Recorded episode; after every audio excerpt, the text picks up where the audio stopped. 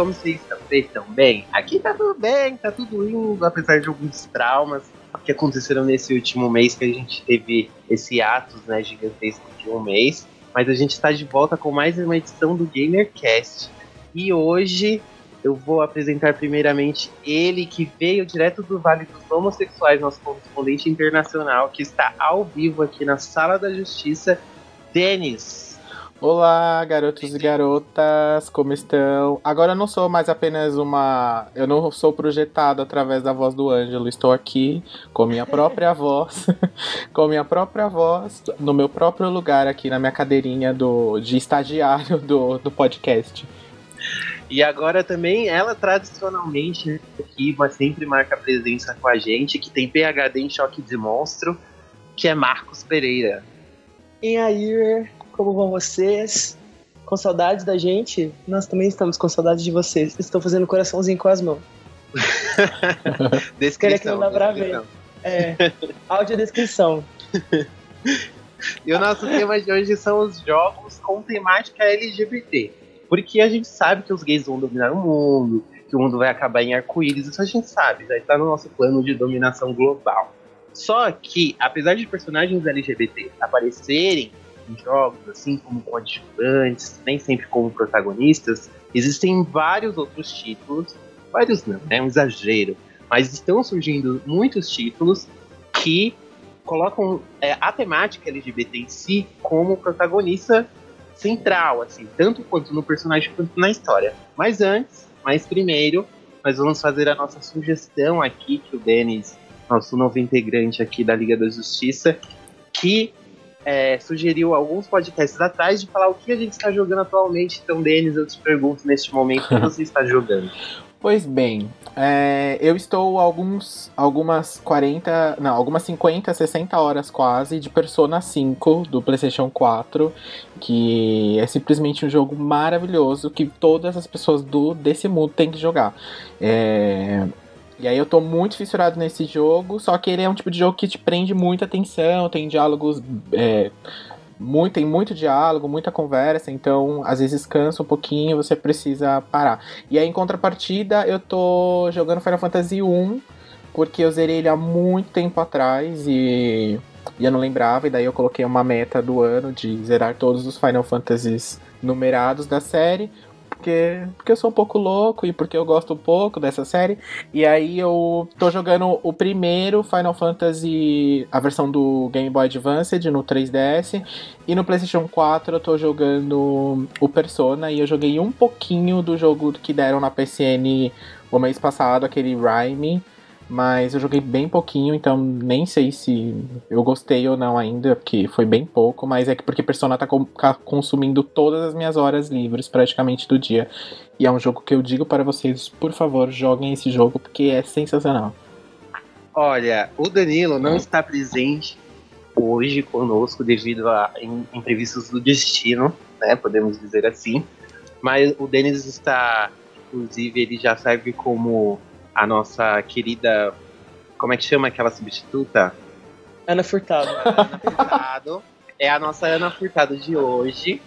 E o fato dele não estar aqui, vocês falando de Persona e tal, já me remete a Danilo, porque Danilo também é outro ficcionado em Persona. E você, senhor Marcos, o que você está jogando? Conta pra gente. Então, agora eu sou um proprietário de Switch, né? Estou sem dinheiro até 2022 pelos meus cálculos. Bem-vindo. Mas tô jogando. Oi? Nada não. Ah. tô jogando Super Mario Odyssey, que é um dos melhores jogos que eu já joguei na minha vida, assim, posso dizer. Joguei inclusive com você, né, menina Ângela? Jogamos durante a Campus Party. Jogamos na Campus os controles. Party. Foi lindo, tem até fotinho no nosso Instagram. Exatamente. Se você não segue, se você, se a pessoa não segue as nossas redes sociais, o que, que ela deve fazer, Marcos? Arroba GameOverblog em todos os lugares do planeta. Exatamente. E só isso que você está jogando? Mais nada? Então, é porque, tipo, o meu semestre voltou, então eu não tô tendo muito é, tempo, né? Eu tô jogando hum. basicamente só Super Mario Odyssey. Ah, e o Ocarina of Time, que eu tô jogando desde, sei lá, agosto do ano passado.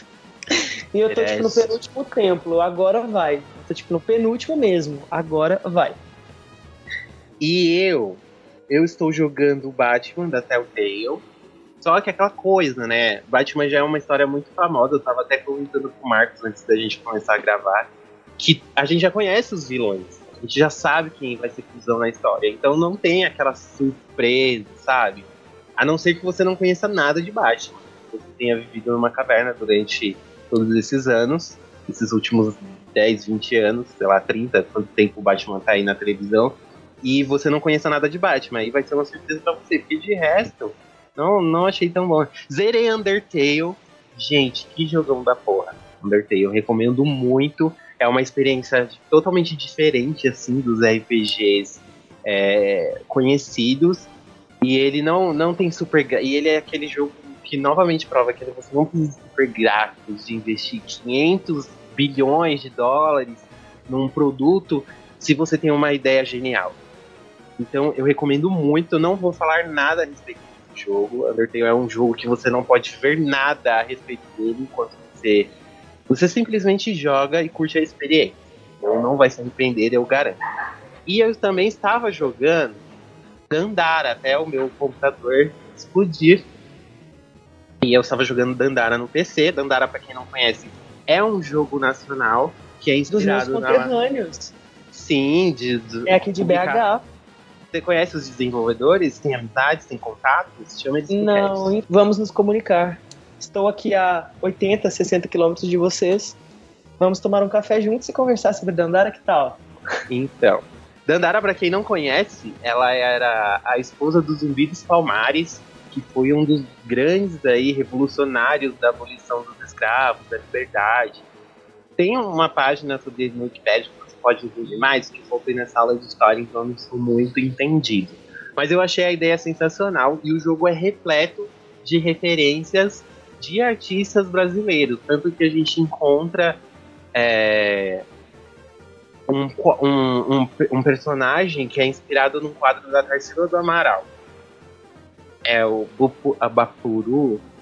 Eu esqueci o nome do quadro, gente. Mas É aquele quadro famosíssimo, né?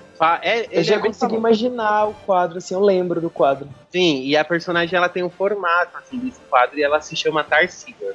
Então se você é Brasil, aí você, se você é BR, aí você vai olhar e você fala, ah, meu Deus! Fora que, tipo, os nomes dos locais, assim, remetem também a vários locais do Brasil. Tanto que tem um cenário que você chega de chamar Avenida Belo Horizonte. E eu achei isso sensacional. Um pouco de cultura, né? Mostrar um pouco de cultura pros gamers. E por enquanto é isso que eu estou jogando no momento. Voltei a jogar Dragon Age também, Inquisition.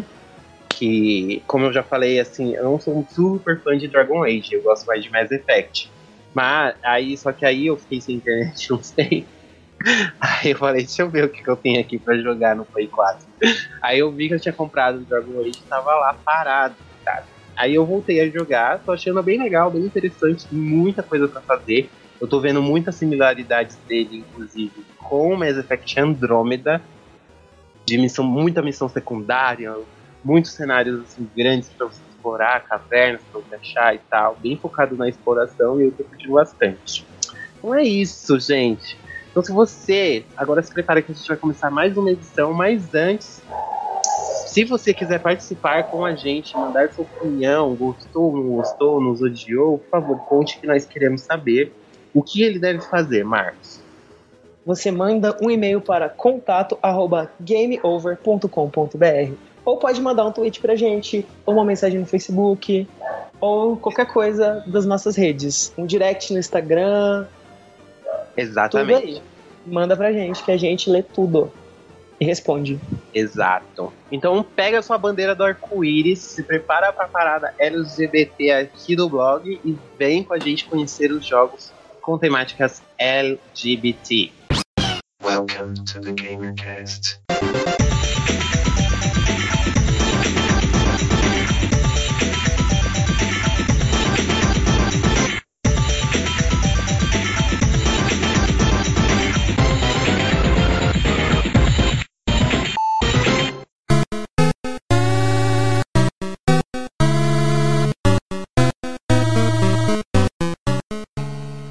Nesse episódio, nós vamos falar sobre jogos com foco, a história com foco em personagens e LGBTs no geral. No caso, a história em si é, em torno de algum conteúdo LGBT.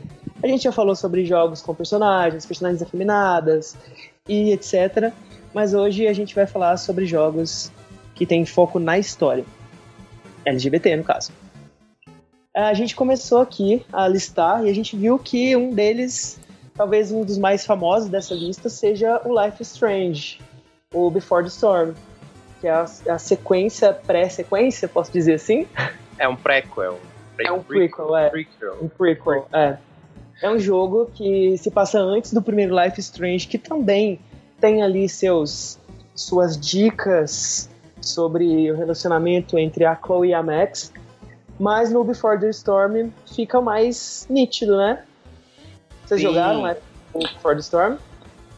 Life, acho Eu que o, o Life of, é, esse eu acho que fica é, a história inteira em torno das duas, né? Da Chloe e da Rachel em si. Enquanto é, o anterior era a Max versus o mundo, a todo em volta dela lá, a cidade de Arcadia. Nesse é muito mais explorado o relacionamento das duas mesmo, o que aconteceu antes pra chegar até a Chloe, que é apresentada lá no, no primeiro jogo, né? No primeiro jogo tem eu acho que tem a história tem várias vertentes, inclusive, por exemplo, a Max, dependendo da forma que você joga, ela pode não ser é, é, ela pode não ser homossexual, ela pode não ter um relacionamento amoroso com a Chloe, elas podem ser só muito melhores amigas, né? Mas agora nesse, no caso, é, a Chloe e a Rachel desde o início já já mostra-se como um casal mesmo. Eu tô Sim. com bastante vontade de jogar, porque eu comprei ele há pouco tempo é, e não tive a oportunidade ainda de jogar. E ele parece ele ser bem mais assim.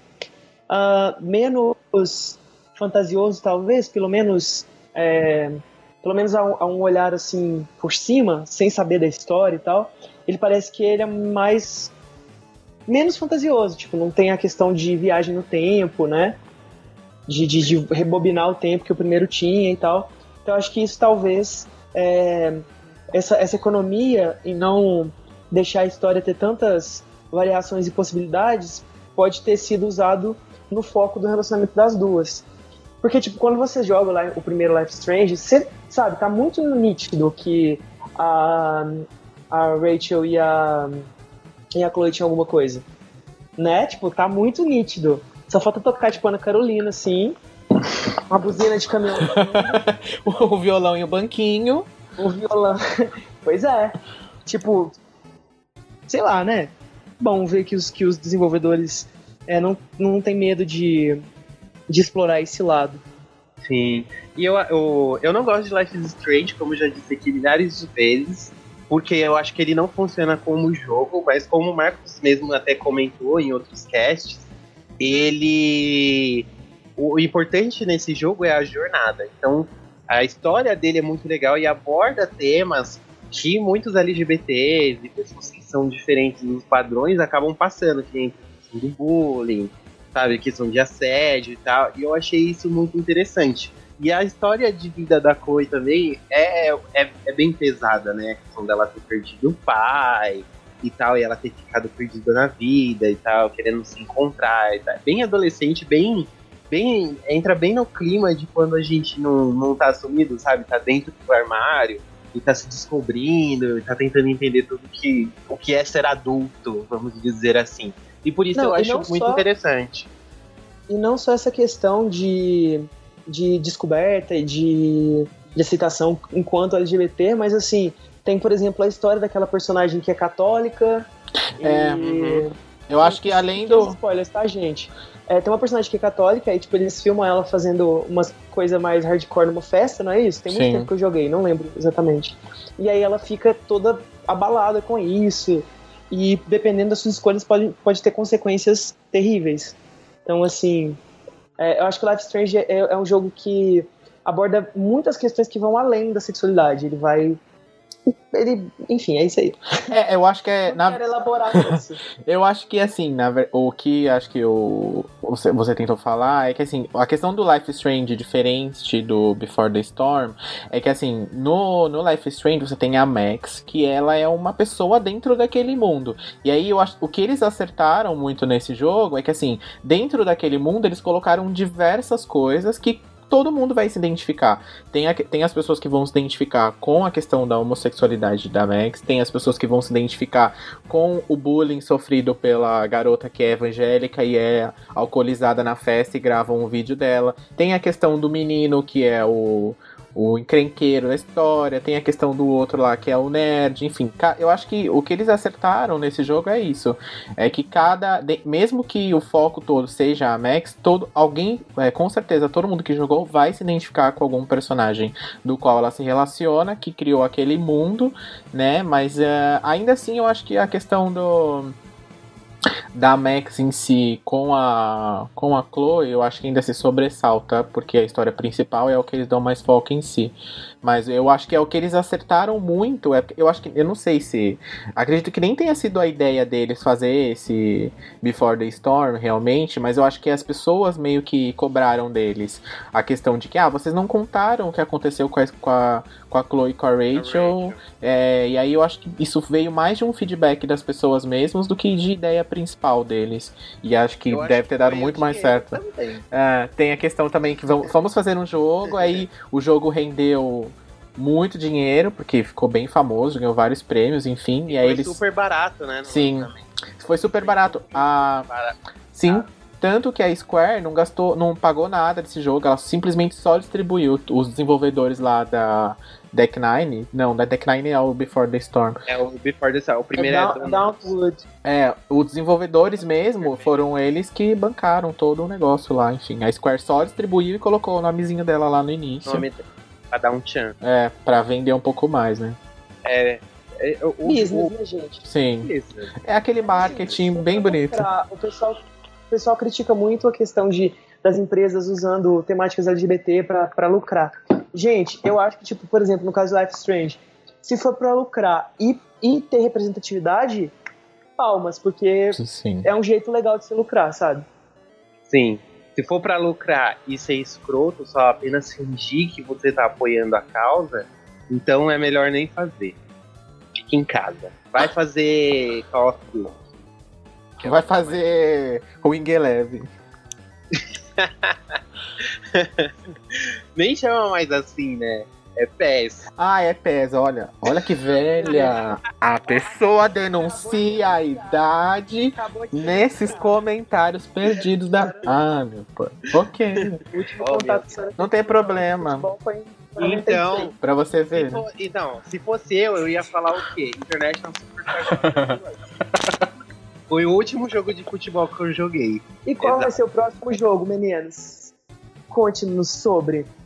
Então, o próximo jogo que a gente selecionou aqui, na verdade, não é um jogo em si, ele é a DLC de um jogo, que é o The Last of Us, no caso, que é a DLC de. Left Behind. Left Behind, exatamente. Onde conta a história que acontece com a Ellie, que é a personagem do jogo principal, antes dela encontrar o Joel e acontecer toda a história é, do jogo. Aí o que acontece? Uh, o jogo se passa dentro daquele universo dos infectados, né, tudo mais. E só que dentro desse da DLC, é, eles contam a história mais aprofundada da personagem com um foco um pouco onde a história da, do, da infecção e a história do apocalipse todo lá, ela fica um pouco em segundo plano, porque eles estão uhum. contando a história do relacionamento dela com a com a amiga dela, no caso, que até então a gente não conhecia. Conheceu ela na, na própria DLC. Até porque ela tem um, um fim, né? Um começo e um fim na DLC, a personagem. E aí o. Eles já começam a, a, mostrar o relacionamento dela e construindo a personagem Ellie que a gente conhece na, no próprio jogo. O porquê que ela é daquela forma, o porquê que ela é meio desgostosa com a vida, enfim, meio revoltada, meio garota rebelde e, e toda aquele, aquela personalidade dela que depois, obviamente, no jogo é transformada e muda bastante, ela evolui muito no jogo. Mas a, a gente, a, o relacionamento das duas é muito bem construído e eu acho que a forma que foi construído dentro da, da, da é muito. É, foi muito bem feita e eu acho que é de uma forma muito cuidadosa pra não parecer é aquilo que, eu, que a gente comentou, que vocês comentaram antes, Pra não parecer que tá só querendo ganhar dinheiro em cima da história, até porque é, acho que não, não sei se. Não me parece tanto assim o, o caso. Talvez pela forma que eles colocaram, a delicadeza ali, inserindo poucas é, trejeitos das duas personagens, diálogos, às vezes até uma olhando para outra de uma forma que você é, já percebe que tem uma segunda intenção ali que não a amizade, não a sobrevivência das duas ali. É, e no final tem todo o desfecho da, da história das duas. E o que eu mais gosto nessa, nessa DLC, eu gosto, até, eu gosto dela até um pouco mais do que o jogo original. É, apesar dela ser muito menor de tempo, né, de jogo. É, eu gosto muito porque é exatamente por isso. É a forma que eles construíram. É muito mesmo que seja um jogo muito rápido, ele tem uma, uma duas horas, se eu não me engano, no máximo, é, é, é, tudo feito muito bem, é muito calculado ali, é tudo muito na hora certa, no momento, não é tudo jogado na sua tela e tá bom, vai lá, Ellie é lésbica e vamos embora e segue o jogo e sai matando e atirando e foge, se esconde no, no mercado e tudo mais. É, é muito bem feito, eu acho. É, eu, eu joguei também essa DLC, eu gostei bastante, e foi que nem o Denis falou. É, várias, várias cenas são, são focadas nos diálogos dela, tanto que o, a campanha do jogo em si principal ela é muito violenta e tal. Então já lá, já no, no na DLC Left Behind, tem um momento que você para pra tirar foto, tem um momento que você para pra você ler um livro de piada, tem um momento que você para pra, tipo, apostar quem tá com o tijolo na janela do carro abandonado, quem acerta e tal. Então tudo isso, elas brincam de pistola de água né, na DLC. Então ele se distancia muito daquela questão para deixar o mais natural possível. E mesmo assim, os jogadores homofóbicos, escrotos, babacas, imbecis, não aceitam o fato da Ellie ter ficado com uma menina com a justificativa de que, ou, de que ou ela é muito nova para saber o que, que ela quer, a menina tem 14 anos, né? Vamos dar um foco nisso. Ou falando que é, ela não tinha jeito de lésbica. Esses são os argumentos é porque... das pessoas que não aceitam a sexualidade da menina. É porque lésbica tem um jeito, né, para ser. Existe uma forma e é. todas têm que ser aquelas. Ah. Exatamente. Eu acho super plausível você justificar. Não, é igual chegam pra gente e falam, nossa, mas você não parece. É. Você não tem jeito de Você gay. é tão bonito pra ser gay. Você é muito bonito demais pra ser gay. Que desperdício, querido. Nossa, que vontade de virar a mão na cara desse, dessa pessoa, né? Assim, esse, super esse... contra a violência, mas dá, dá vontade. É. Então, se você falar isso, para, porque você tá no close erradíssimo, assim. Você tá sendo super escroto e preconceituoso. Não existe um padrão de gay. Sim, existem pessoas afeminadas, normalmente, é, boa parte delas são acabam sendo homossexuais e tal. E existem meninas que são mais masculinas, têm trejeitos mais masculinos e parte delas também é homossexual, mas isso não é regra. Cada pessoa é única, tem um jeito de ser não é porque você vê um estereótipo que você vai falar que a pessoa é daquele jeito. E isso é preconceito. Mas por mais que algumas pessoas enchem a boca para dizer que não é preconceituosa, a partir do momento que ela lança uma frase dessa, ela já tá sendo super preconceituosa. Às vezes sem perceber. Mas então, se você ouve o cast e você falar isso, agora você sabe. Então, siga a dica da professora Helena e não fale isso. Uhum. Tá bom, meus anjinhos?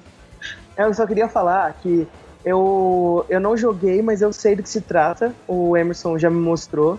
E é bem o que o Ângelo falou, né? Tipo assim, dá um contraste muito grande é, na atmosfera geral do jogo com a atmosfera do DLC. E eu não joguei o jogo, eu sei disso só de ver o que ele me mostrou. Então é legal essa abordagem. Naughty Dog é muito boa, né, nessas coisas. Naughty Dog é sensacional, e, tipo, e depois que você joga, depois que você vê é, porque, assim, quando a gente joga a campanha inteira para depois jogar o Left Behind, a história da Ellie ela tem, um, ela tem um impacto diferente na gente. Porque a gente sabe que algo aconteceu com ela, só que não é mostrado, e só que aquilo marcou muito ela. E ela não conta em nenhum momento do jogo. Ela, eu acho que ela chega a comentar, se eu não me engano. Mas assim, não com essa riqueza de detalhes que é mostrar pra gente o que tá acontecendo. Que é uma técnica muito utilizada em cinema, não é? Às vezes o, o, roteirista ele quer resolver alguma coisa da trama e tal, então ele coloca um personagem para explicar o que tá acontecendo ou para falar qual é a solução. Ele não mostra visualmente o que seria essa solução e chama de diálogo expositivo. E o Left Behind ele vem justamente para não ser um diálogo expositivo, para mostrar realmente, olha, olha como elas eram próximas, olha como elas eram amigas. E você também acaba se aproximando da Riley, que é a amiga da Ellie, você acaba se aproximando da Riley porque você tá ali controlando a, a, personagem, o avatar, e você acaba se relacionando com ela também. Então você acaba entrando nesse universo. E isso é sensacional. Fazer isso com maestria, assim, exige, tipo. É, eu, eu, acredito, né, que exige uma, um estudo de narrativa assim muito profundo para você pensar em todos esses detalhes. Sim, eu concordo. Eu acho que o vínculo que o jogo faz você criar com as personagens, até o próprio jogo em si, o, o The Last of Us, não só o Left Behind, mas o vínculo que você cria com os personagens, e quando eu digo os personagens, eu digo todos eles, porque desde a Ellie, o Joel, até os amigos que eles encontram no meio que ajudam eles, assim, você cria um vínculo com aqueles personagens, aqueles personagens somem do, da história num determinado ponto, ou acontece alguma coisa, e você fica falando, não, cadê o personagem? Volta, volta lá, pega ele, traz com você, vamos todo mundo embora junto, no mesmo grupo, dentro do mesmo carro, enfim. Eu acho que isso é, isso é uma coisa muito bem feita nesse jogo. A Naughty Dog realmente, não só nesse jogo, mas ela, é ela sabe muito bem contar uma história é, que as pessoas se envolvam e queiram saber sobre ela. Foi que nem aconteceu, por exemplo, no caso da, da do Left Behind. Você, é, é uma, são situações que a Ellie mencionam do passado dela, assim, muito por cima, e aí é uma coisa que você fica querendo saber, você quer saber o que aconteceu, o porquê, cadê a mãe, cadê antes, de, antes do que aconteceu, antes dela achar o, o Joel, como que ela foi parar lá, como que os vagalumes acharam ela, enfim. É, é uma o... aula de DLC, né? É, exatamente. Fazer uma boa DLC. Ah, exatamente. Eu achei, eu achei sensacional. E o. Só que o, o e os homofóbicos são tão desesperados. O, ah, os comentários são, são nojentos você quiser tipo, passar mal, é só você procurar o vídeo do, do beijo no YouTube. Aí dá uma lidinha nos comentários pra você ver como as pessoas são escrotas. E eles são tão desesperados que o jogo em nenhum momento afirma que a Ellie é lésbica. Em nenhum momento afirma. Ela sentiu, ela queria, ela sentiu, ela teve um sentimento pela amiga dela, ela quis dar um beijo, foi um selinho, foi um negócio de tipo 3 segundos, tá, menos. E ela deu um selinho na menina e ela em nenhum momento, tipo, foi afirmado, ela não disse assim, eu sou lésbica, ou ela, eu sou bi, ela poderia estar só experimentando, não importa, não importa a sexualidade. É isso que o, a principal mensagem do jogo que seja essa. Essas são pessoas, são pessoas com sentimentos, são pessoas que lutam por aquilo que elas acreditam e é para você se identificar com a pessoa, não o que ela faz da vida pessoal dela. E fica aí uma mensagem muito linda da Naughty Dog, né? Para as pessoas. Sim, com certeza. Ah, só uma, uma pergunta que, eu, que aproveitar essa questão, esse assunto para questioná-los. Vocês acham que ah, o impacto negativo que é para essas para essas meia dúzia de pessoas que reclamaram lá dessa questão da Ellie, você acha que seria, o impacto seria diferente se a Riley não fosse uma personagem negra, efetivamente? Não, eu acho que ia ser o mesmo. Porque ninguém comentou o, o, a cor da Riley, sabe? A etnia dela. As pessoas ficaram revoltadas com o beijo. É, tipo, eles, tipo, as, as pessoas, pelo que eu vi da experiência das pessoas que não gostaram, elas estavam amando a DLC até o momento do beijo. O problema delas é a Ellie ter beijado a Riley. Elas ficaram, acharam extremamente desnecessário, acharam o fato dela ser muito nova, como se você tivesse 14 anos, você já não, não sentisse atração sexual, né? Com 14 anos você tá o quê? É, essas pessoas devem ter dado é, o primeiro beijo com 25, né? Porque. É, as pessoas, as pessoas nem param pra pensar, tipo, lembra de você com 14 anos? Você não sentia atração por ninguém, você não olhava ninguém assim diferente. Lembra de si mesmo. É a mesma experiência para uma outra pessoa. Por que, que vai ser diferente? Por que, que a outra pessoa é muito nova e quando você tinha 14 anos, você já olhava alguém com atração sexual. Oh, pelo amor de Deus, gente. Só pensar durante. Só parar pra pensar cinco minutos. Nem é tanto esforço. As pessoas não têm noção das coisas. Elas falam sem pensar. Impressionante. Sim. É aquela questão de você falar sem olhar a sua própria história, né? O seu, o seu, por exemplo, se coloca no lugar dela, dentro da idade que ela tinha, no cenário que ela tava, com aquela situação toda, com tudo que aconteceu você faria diferente, né? Ou então, por exemplo, você, com a idade dela, que não, não tava nesse apocalipse todo lá, você com 14, 13 anos não sentiu atração pela menina, você menino, por exemplo, não sentiu atração pela menina da escola, ou pela sua amiguinha do vizinha, ou propriamente ou você menino, nunca viu um menino na escola mais bonito e já não ficou, já não sentiu uma uma uma questão, um sentimento mais diferente do que quando tem uma menina, enfim. É óbvio que sim, né, gente? É a idade, é praticamente a idade em que você começa a entender a, a, essas questões, né? E tem gente que vai até mais cedo, por sinal. Pois é. Então agora a gente vai pro nosso próximo joguinho da lista aqui. Já vai anotando, gente. Anota pra você. Se você não jogou nenhum desses jogos, você já vai anotando pra jogar depois.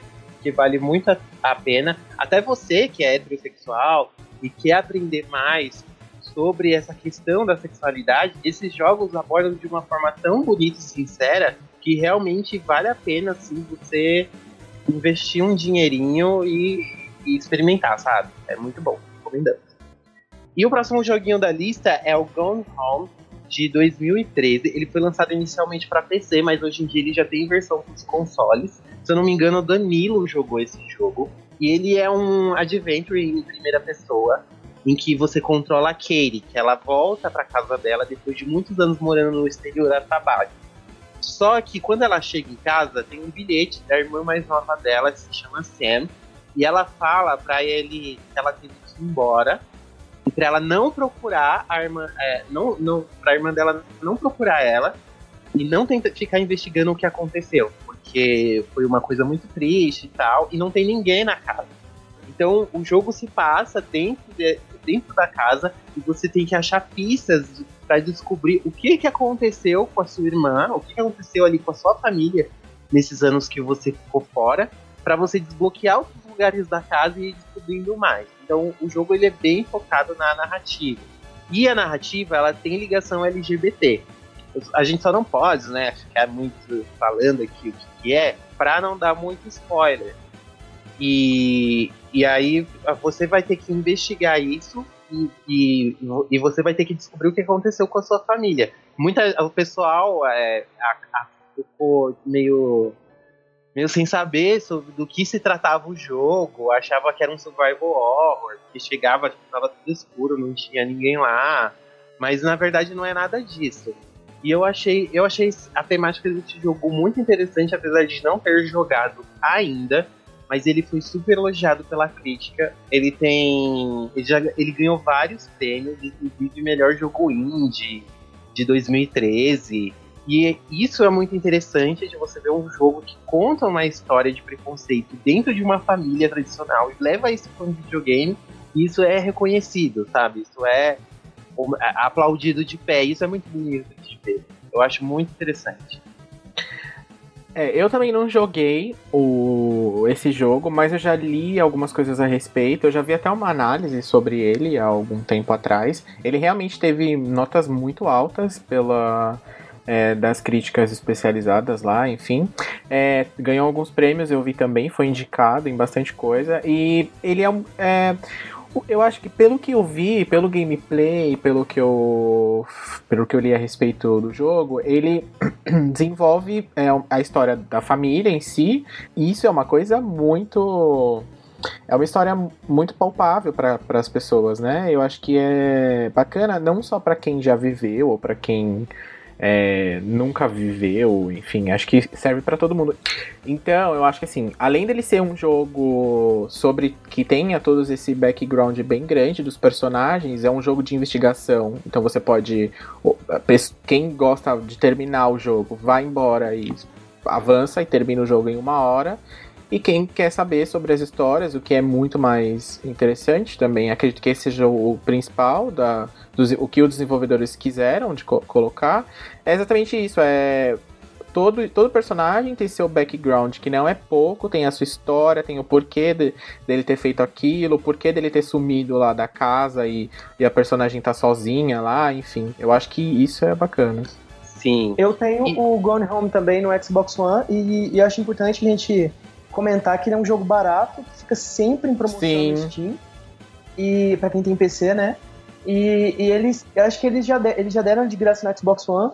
Não sei se eles já deram ele no PS4, mas é bem provável que em algum momento eles deem ele no PS4 também. Gente, é vocês um têm o jogo e não jogou, eu tô indignado.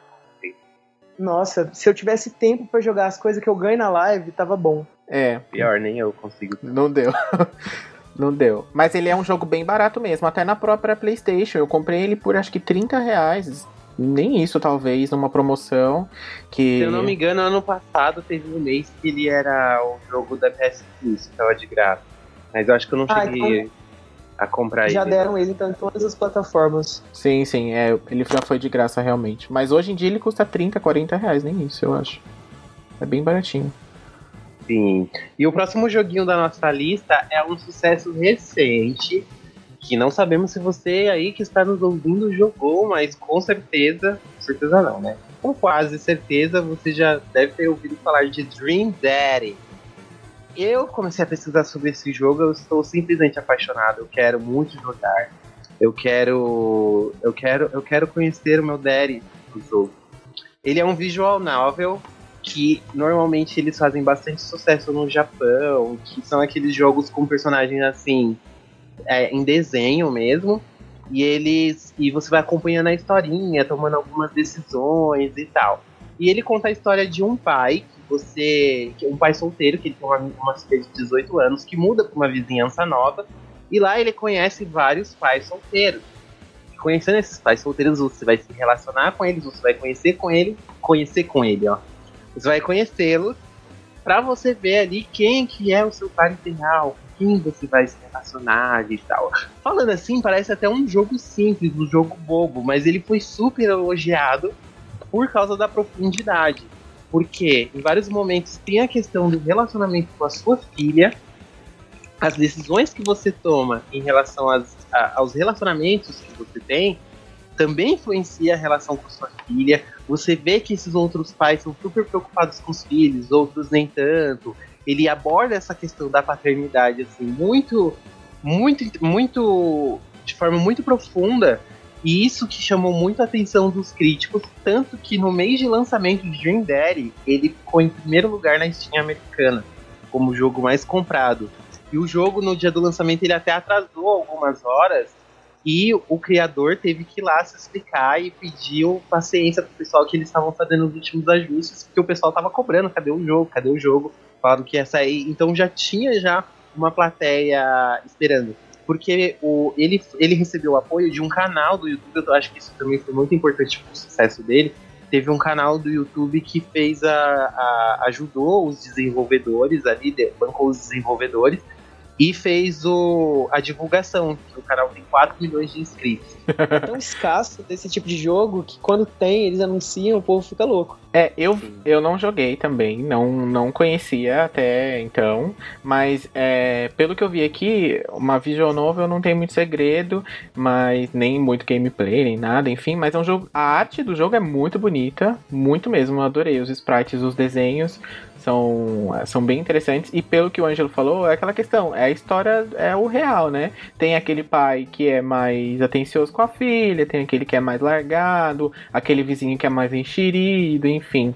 É, é um um simula... pai vampiro, gente. É, é tipo um. É meio. É, tem um daddy vampiro. é um simula... É, ele aparece, inclusive, no. no... Tipo The Sims, né? Quem lembra? É. As famílias de vampiro. E eles e os pais são tipo, eles gostam de coisas super adolescentes assim, e é bem interessante de ver. Tem um outro pai que gosta mais de coisas clássicas, tem o Bear. Você não entende sobre os ursos, ouça o nosso podcast dos ursos. Tem todo, tem vários tipos de, de assim, sabe? E tem um final bom e o ruim pra cada relacionamento que você constrói pro, pro jogo, assim. Então dá umas 10 horas de gameplay. Eu achei muito interessante. E tem vários minigames que você vai fazendo com eles enquanto você sai de encontro, sabe? Você vai jogar golfe com um deles, ou algo do tipo, assim. E eu achei essa ideia genial, porque eu fiquei espantado até com o sucesso, porque o povo, o povo é meio doido, né? Porque pensando assim, nossa, o povo vai falar que é incesto, que não sei o quê. Mas Daddy é uma gíria utilizada para figura paterna, não que necessariamente seja questão de pai e filho, nem nada disso. Inclusive é utilizado entre mulheres também, não só homens lá nos Estados Unidos. Então quando você vê aquele coroa lá, tipo, bem justo, bem bonitão, você já pode falar que ele é um Derry, mesmo se ele não tem filho, independente disso, é só a questão da, da gíria mesmo. E é um jogo que E não nem precisa apela ser enxuto e bonitão aqueles. Aí quando aí quando ele eu, e o legal do jogo também é que ele não ele não apela para uma coisa 18 mais, uma coisa explícita, uma coisa nenhum desses jogos, né, que a gente citou aqui, eles apelam pra questão sexual, que nem muitos jogos para agradar os heterossexuais colocam gente nua, The Witcher presente. peladas, porque tipo, tem tem estúdios que ainda tratam os jogadores como, um- como um bando de adolescente punheteiro. E o jogo não faz isso. E eu achei muito legal porque as pessoas comentaram que elas gostaram do jogo. Muita gente gostou. Ele tá com uma pontuação, se eu não me engano, 72, 73 no Metacritic. Que é alto para um visual novel, que é um, é um gênero assim tão defasado e, e simples. Mas uma ideia genial inseriu numa mecânica já conhecida e, já, e fez esse sucesso todo. Eu quero jogar. Ele foi atualmente ele, ele só tem versões ainda para PC e para Mac. Eu quero jogar, quero comprar. Se eu não me engano, na Steam, acho que tá Nintendo, 27 reais. Vamos, vamos agilizar isso aí. É, Nintendo. Eu ia, eu ia dizer. É, On the go nos seus Nintendo Switches. Gente, ouçam depois a música tema desse jogo. É sensacional a música tema. É não sai da cabeça. Muito legal. é, pelo que, eu, pelo que eu li a respeito, as críticas foram muito positivas mesmo em cima do jogo. Ele tá com uma nota bem alta mesmo lá no, no Metacritic. E eu acho que por ser um visual novel que é. Eu acho que é, uma, é um tipo de jogo que é muito. Assim, é um, é um nicho bem específico que gosta. Nem todo mundo consegue jogar, ou gosta, ou, ou joga em si. Acho que no mercado japonês talvez seja mais consumido lá. Falo isso como usuário de, por exemplo, de PS Vita, onde você entra lá na, na PSN do Vita, o que mais tem é visual novel. A todo dia tem um novo lá, enfim. E acho que é uma coisa que deve, faz muito sucesso lá no Japão, no mercado asiático e tal. Aqui nem tanto, mas acho que no mercado americano também não. Mas é uma ideia muito simples, que você pode contar uma história muito boa, de uma forma muito bem feita, mas também se pode estragar, né? E eu acho que nesse caso eles conseguiram é, equilibrar, né? Eu achei sensacional. Eu achei a ideia assim muito legal. Parabéns aí aos desenvolvedores que não estão nos ouvindo, mas tudo bem. Parabéns a eles. É, Foi uma ideia muito sensacional. Aproveitou. Espalha a palavra homossexual pelo mundo. Gente, A- o mundo vai acabar em arco-íris. Escreve que eu perguntei. Aproveita o recadinho e vamos, né? As, os desenvolvedores, vamos lançar isso pra console, né? Pelo amor de Deus.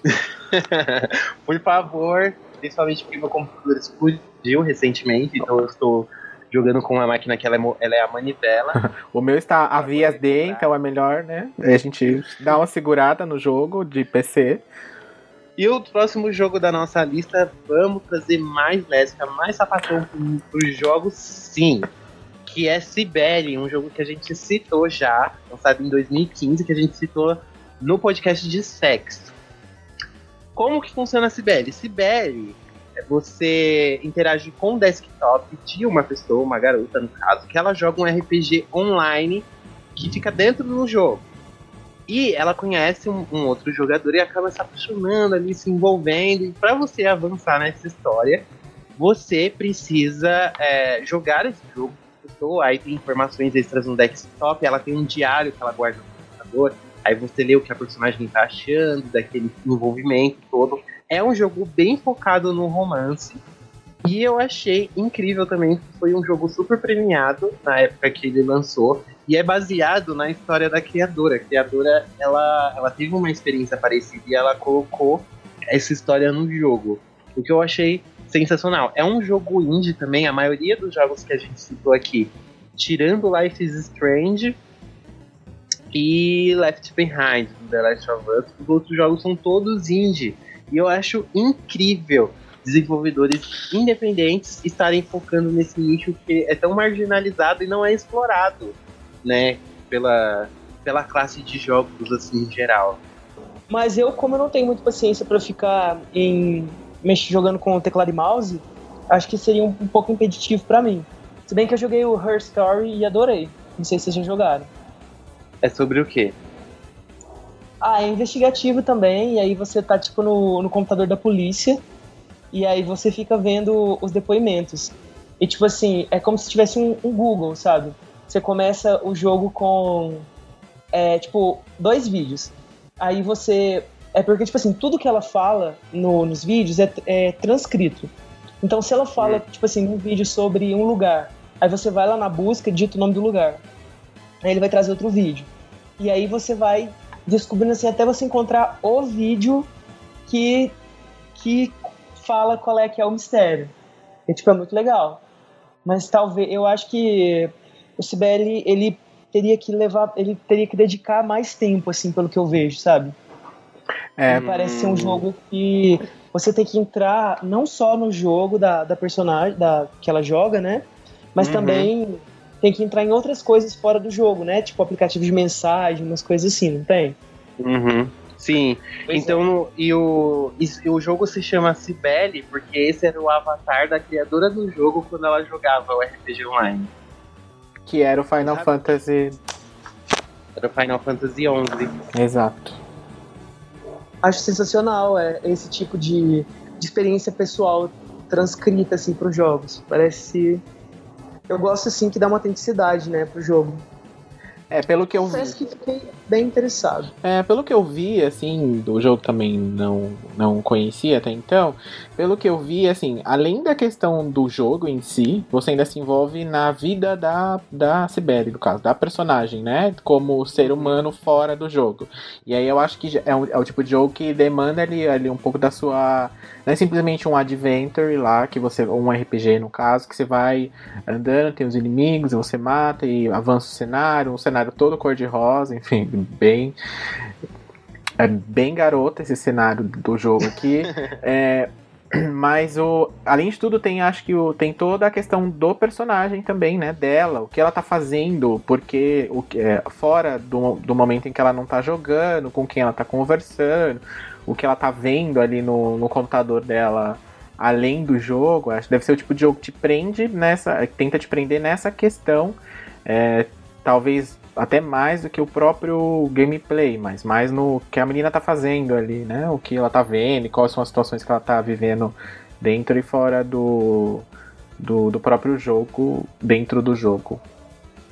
Então eu espero que vocês tenham gostado. O GamerCast vai ficando por aqui. Já anotou a nossa listinha de games LGBT? Anota, joga e conta pra gente. Pra gente saber o que vocês acharam das nossas dicas e sugestões aqui dessa, dessas indicações que a gente fez.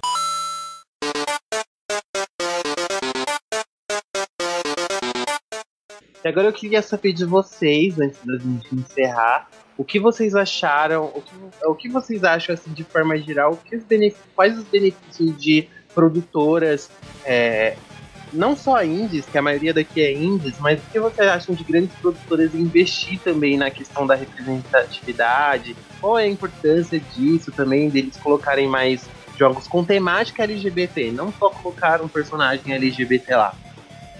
Eu acho que é, o, é o mesmo, a mesma vantagem de que de representatividade em qualquer mídia. É representatividade, é uma, criança, uma criança, um adolescente que está se descobrindo ver e se relacionar com alguém como ela, ou como Sim. ele. E isso pra mim é o que mais importa, sabe? Independente de da mídia que for. Acho que nos videogames talvez seja ainda mais é, impactante, porque você é um entretenimento ativo, né? Você não fica só assistindo, você não fica só recebendo aquilo de forma passiva. Então acho que isso é, é legal. E você, menino Denis? Então, eu concordo com, com você, eu acho que é exatamente isso, e eu acho que cada vez mais a, o videogame em si, cada vez mais tá, tá tentando se aproximar ou contar histórias mais reais possíveis, com que, essas, com que as pessoas se identifiquem com o que elas estão jogando, com o que elas estão assistindo, assim como os filmes. E aí, no caso, é, essa, essas questões, é, eles, as pessoas estão entendendo que essas questões não é por simplesmente inserir uma história para aquela comunidade X, Y ou Z, enfim. É, contar uma história de acordo da forma que ela acontece, na realidade, o mais próximo possível daquela realidade. Não só para as pessoas que vivem aquela realidade, para umas pessoas também que não vivam e sejam mais empáticas com o outro que vive essa questão. Porque, por exemplo, né, falando rapidamente, na questão de você controlar um personagem que tem relacionamento com outra menina ou com outro um menino que tem com outro rapaz. Enfim, é uma coisa que pode não ser sua, você, não é você, né? Você não se vê naquele personagem, mas você vê seu irmão, você vê o seu amigo e aí eu acho que já isso já ajuda as pessoas que estão entrando nessas, nesse, nessa, nesse nesse mundo de videogame agora, ajuda elas a entender um pouco mais. Obviamente que aquelas pessoas que são inteligentes, né, que têm um é, um QI normal, não aquelas pessoas escrotas que questionam porque simplesmente a menina foi lá e deu um selinho na outra, mas isso forma as pessoas e forma e mais para frente também até uma sociedade muito mais é, aceitável, muito mais é, inteligente ao ponto de entender que o outro não interfere no seu, o outro é o que ele quiser e você é o que você quiser ser, enfim.